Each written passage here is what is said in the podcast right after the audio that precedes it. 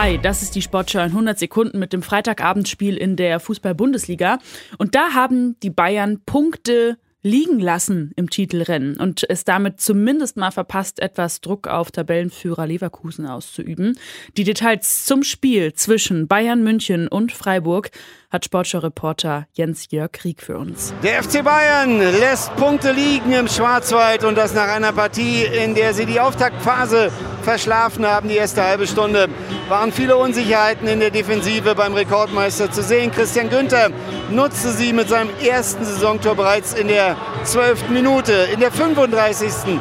brachte Mattes Tell heute bei seinem Startelfdebüt in dieser Saison die Bayern wieder zurück.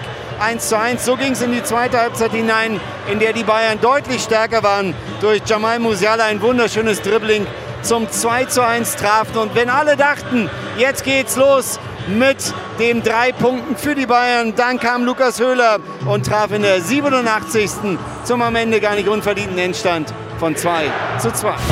Und auch in der zweiten Fußball-Bundesliga gab es spannende Ergebnisse. St. Pauli verliert 1 zu 3 auf Schalke gegen Schalke und Holstein Kiel und Hertha BSC trennen sich 2 zu 2 unentschieden. Und bei den Leichtathletik-Weltmeisterschaften in Glasgow in der Halle hat die deutsche Kugelstoßerin Yemisi Onguleye überraschend Silber geholt. Mit 20,19 Meter steigerte die Mannheimerin ihre Bestleistung um 62 Zentimeter und war damit nur drei Zentimeter kürzer als die Siegerin des Abends. Und das war die Sportschau in 100 Sekunden.